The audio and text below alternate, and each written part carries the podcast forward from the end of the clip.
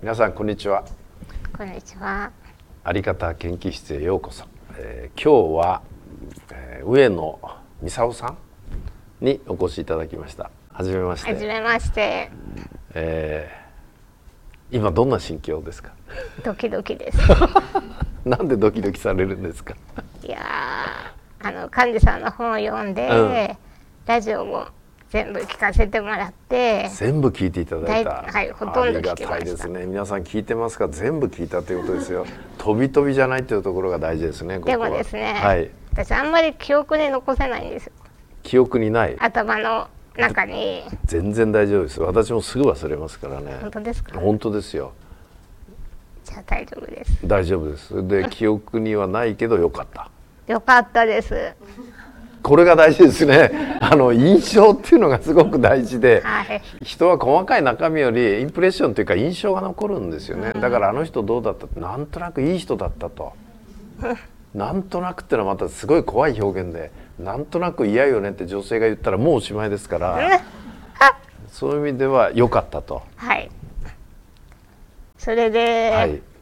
なんかもうすごいえ私が喋るの？っていううん。まああのさやかちゃんから、うん。みーちゃんと対談させたいっていう話を聞いた時に、はい。私最初冗談で言ってると思ってたんうんですよ。うんうんで、まあ、そんなこと実現しないよなって思ってたらなんとですね本当の話になってしまってはい。実際にお話できるってなった時に、はい。ものすごいビビっちゃったんです。いや。えーといや精神的に結構強い方じゃないの？そうですかね。いやそうですかねってそうでしょ。うそう思いますけど精神的に弱かったら今のような生き方はできないんじゃないかと思いますけども。そうかもしれません。そうでしょ。うそれがちょっとビビった、はい、ビビりました。う。ん、大丈夫です。噛みついたりしませんからね あのリスナーの方はちょっと状況がわからないと思うんですけど今彼女は車椅子ですね、えーで病名の長いのはともかくあの脊髄の不具合から体が動かない、はい。発達しないとはい、いうふうに、えー捉えてよろしいですね。すね。えーは何歳の頃からですか？分かったのは1歳半ぐらい一なんですけどはい。はい、生まれた時はまだ分からなくてただ兄がいたので、うんその発育の仕方がうんうん兄と違ったなっていうのを、やっぱり両親がちょっと不安に思って、うん。まあ、病院を何軒か回ったらこの病気だったっていうことが分かったとああ、まあその時ご両親はやっぱり苦しかったでしょうね。どうなんですかねそれ聞いてみないとわかんないですよね。そうなんです母はもう。うん5歳で亡くなってて、あ、あなたが5歳の時に。そうですなのであので父私はもう2歳半でほとんど施設に入っていたのであの2歳半から施設に、はいそれはもう個人宅では見ることができないっていうことですか？最初は母親と一緒に、うん。えっと、母子入園って言って、うん、お母さんとそうです一緒に。でまあお家で育てられるよううに、ん。母親のリハビリあはあの私の育て方を学ぶ。学ぶっていう目的で一緒に入ったんですけど,、ど母はもともと持病がうんあって、うん喘息重度の喘息だったんですね。あははでまあその私の、えっと、育児と、まあ、兄もいたので、うん。まあ、そういうことといろんなことがきっと重なって体に負担がかかったのか、まあわかんないんですけどドクターストップがかかりましてえそれが何歳だったかはわかんないんですけど、まあ、その母親だけ、まあ、自宅に戻って、まあ私は施設でそのまま、まあ、暮らしてきたっていう。でも2歳半の時から一人で施設。お父さんは時々お見えになそうですね。時々来てましたけど、うん。兄がいたので、うん。やっぱり父も働きながあら兄のあの面倒を見なきゃいけないということで、まあ、小さい頃は施設の方にもよく顔を出してうん。いたんですけど、やっぱりいろいろ生活になってくるとそれも難しくてまあそうですね。年に3回ぐらい私を迎えに来て、うん、と自宅に帰るみたいな、うん。あの長いお休みの時だけはしてたんですけどその頃から車椅子ですか？そうです。もうずっと車椅子です。あずーっと車はい、椅子ですか、一度も歩いたことはないです。一度も歩いたことはない、はい。そうすると自分がこうだんだんまあ2歳3歳よくわかんないかもしれませんが、4歳5歳でだんだん物心ついてくると、ん。こう歩いてる人を見見た時はどんな感じになるんですかね？う。ん。歩いてないわけですよね。まあ施設そうです。施設ではずっと暮らしてたので、うんうんまあみんな歩いてますから、うんうん。あのそんなにインパクトはないんですけど、うんうん。まあ、自分は歩けないっていうことを受け入れたのはち小学校高学年ぐらい。私ずっと歩けるようになると思って、うん。リハビリもしてましたし、はい。そこに、まあ、お医者さんとかもたくさんいたので、うんまあ、自分は手術の番がまだ来ないっていう感じで。うん。でいつ手術してくれますかみたいなドクターに言ったらなんか好き嫌いが激しいからもっといろんなものを食べないと手術にこう応えられる体にならないからなるほどな。そう何でも好き嫌いせず食べなさいみたいなことをまあ騙されそうですね。まあドクターもきつかったでしょうね。そうですねそんな感じで。で立つ訓練とかもしてましたし。ああされてたんだ。そうですね。それを今思うともうすごい厳しかったんですよ。その訓練が。そうです。もう装具でがんじがらめにされて、ままあ立たないといけないというか。うーん。そう今思うとあまり意味のないリハビリだったなって思うんですけど、もう当時はそうするのがもそういいと思われてたわけですね。はい。立つ姿が素晴らしいとすがされてたというか。なるほどね。今はきっとそういうリハビリはないとうんうん。思うんですけど、昔はそうですね。うん。1時間とかだんだん私はそのなんでしょう筋肉が成長しないので、うん骨がだんだん変形していくんですね、うんだから足とか腕とかもまっすぐ伸びなくうんうんなってくんですけど、それを何キロもの重りで乗っけてうまっすぐに伸ばしてそうなんです。それで装具にぐるぐる巻きにされて立って1時間とか。そういうリハビリを小さい時はずっとしてましたずっと。はい。でそれでひょっとして少しでも良くなるならっていうふうには考えてました。その時は思ってましたね。うん。でも現実にはならない。そうですね。うん。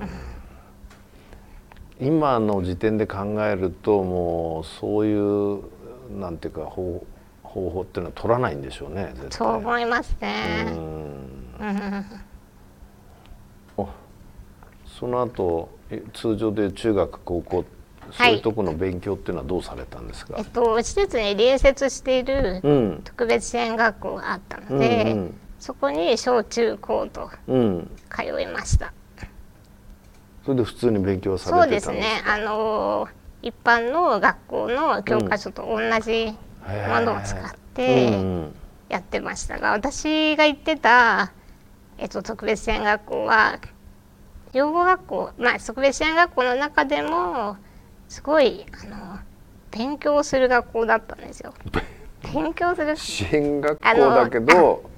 うんとい養護学校の中での進学校みたいな。そういうのがあるんだ。はい。すっていうことは勉強の方も相当鍛えられたかなり鍛えられました。書けないでしょ。かうんと中学生までは手自分で書けました。ノートテイクもできましたうし、ーん。そうですね。だから、まあ、やることもないのでうん勉強ばっかりしてましたね。ていうことは結構成績は良かった？良かった方だと思いますけどうん。比べる人があまりいないので、うんうんうん。あの自分がどこまでできてるかとかはあまり、うん、興味はなかったですかね。でも結構中学高校と勉強されたんだはい結構しました。今は何も残ってないですけどいや大丈夫です。大丈夫ですか？すぐそばにバクちゃんという人いますけど、はい。あの方はもともとやってないから今がないっていうよりもともとないっていうようなねそうか。それでもああいうふうに生きていけますから、安心です。えー あの全然話が飛んじゃいましたけどあのリスナーの方今あの2回目に登壇していただいたバクちゃんがですね横に、えーいてくださるんでついちょっと振っちゃいましたけどまた元に戻しますけどもでその養護学校はいつまで折れるんですか？えっとですね小中は同じところに行っていて、そこは中学までしか通えなかったのであ高校からはまた違う施設に移ったんですけあど、うん、はい、それでその後高校卒業後は？高校卒業後は、まあ、小中高って割と勉強してきたので、うん。私は進学をしたいとうん思って、うん。大学受験を希望したんですけど、うんうん。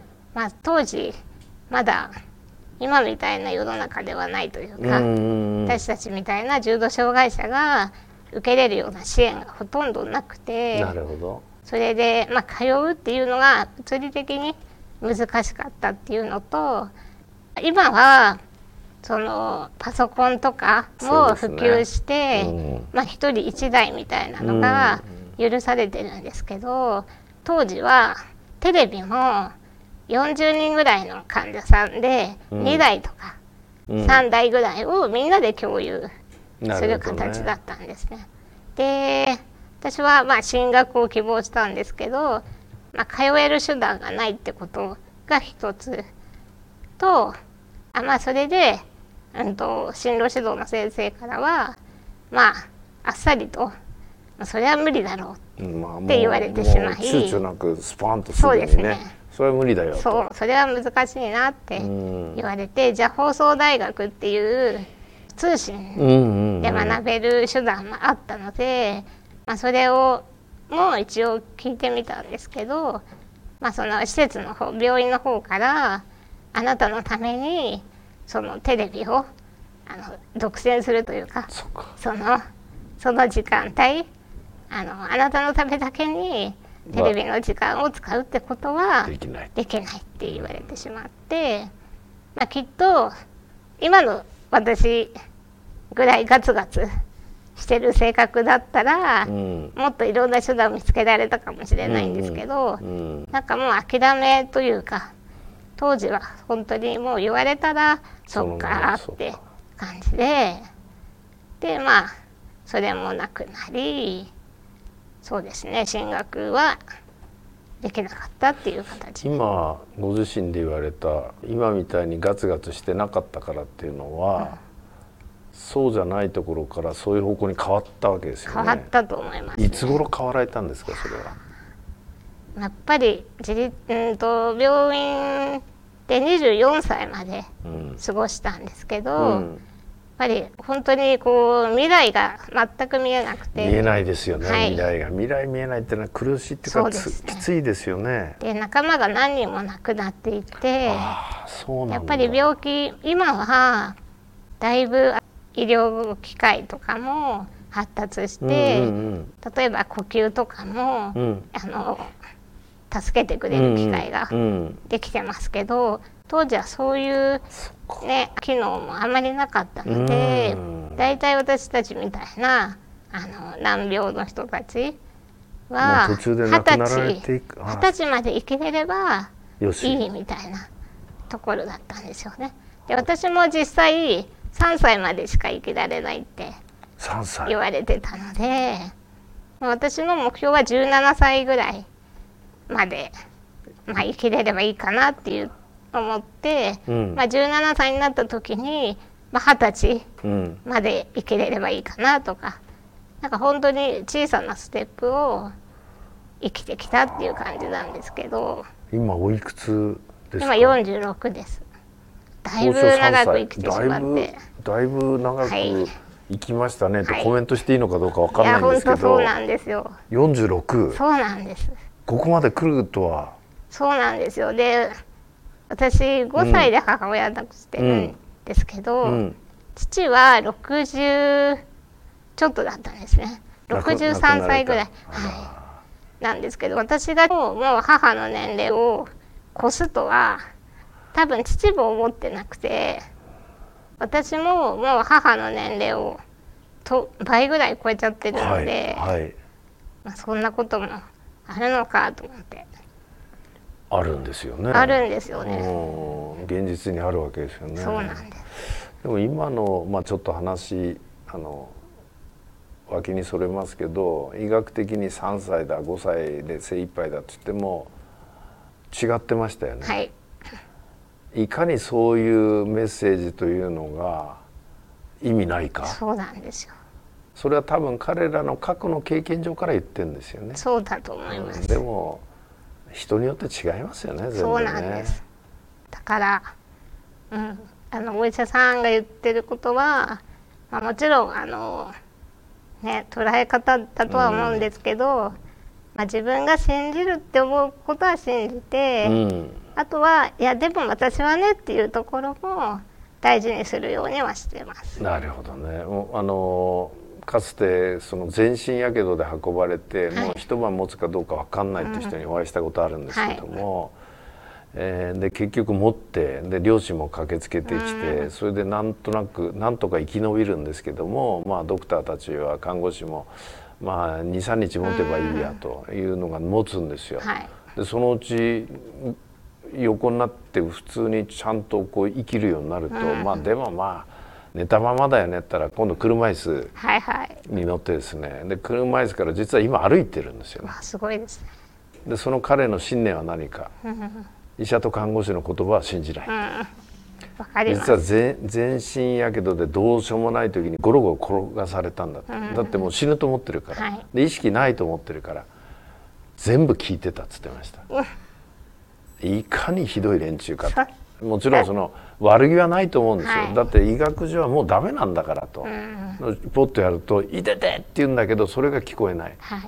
あの発声できないわけですよね,、うんよね。だからすごいきつかったんで、でも自分はこういう経験をしたんで、この経験を生かしていろんなことを世の中に伝えていくのが役割じゃないか、ちなみに両親は自分を愛してないと思ってたそうです。ああそうです。ところが毎日来るんですよ、実は両親は私のことを愛してたんだっていうのを実はそのおかげで知ることができたっていう話がありましてね、まあ今のつながりは要はドクターに悪気はないですけども、だからといってドクターの言葉は絶対ではないっていうことですすね。本当そう思います。でご承知のようにがんの告知なんていうのは大体まあ3年かなと思ったら1年っていうわけですよね。で1年と思ったら3ヶ月と言っといて伸びれば褒められるし、1年って言って半年でなくなるとドクターが責められるんですよね。あだから結局はある意味さんたちがドクターにそういう、まあ、言動させてるっていうかね、そういうことになっちゃうんですよね。だからなかなか本音を言えないで悪いこと言って少しでも良くなったらもう「え良かったですね」と。片や患者さんの方も「先生のおかげです」となると。えー予想より半分で亡くなれたら「先生どうしてくれるんですか?」と「準備整ってません」ってね責められちゃうんでまあ致し方のないところかなと。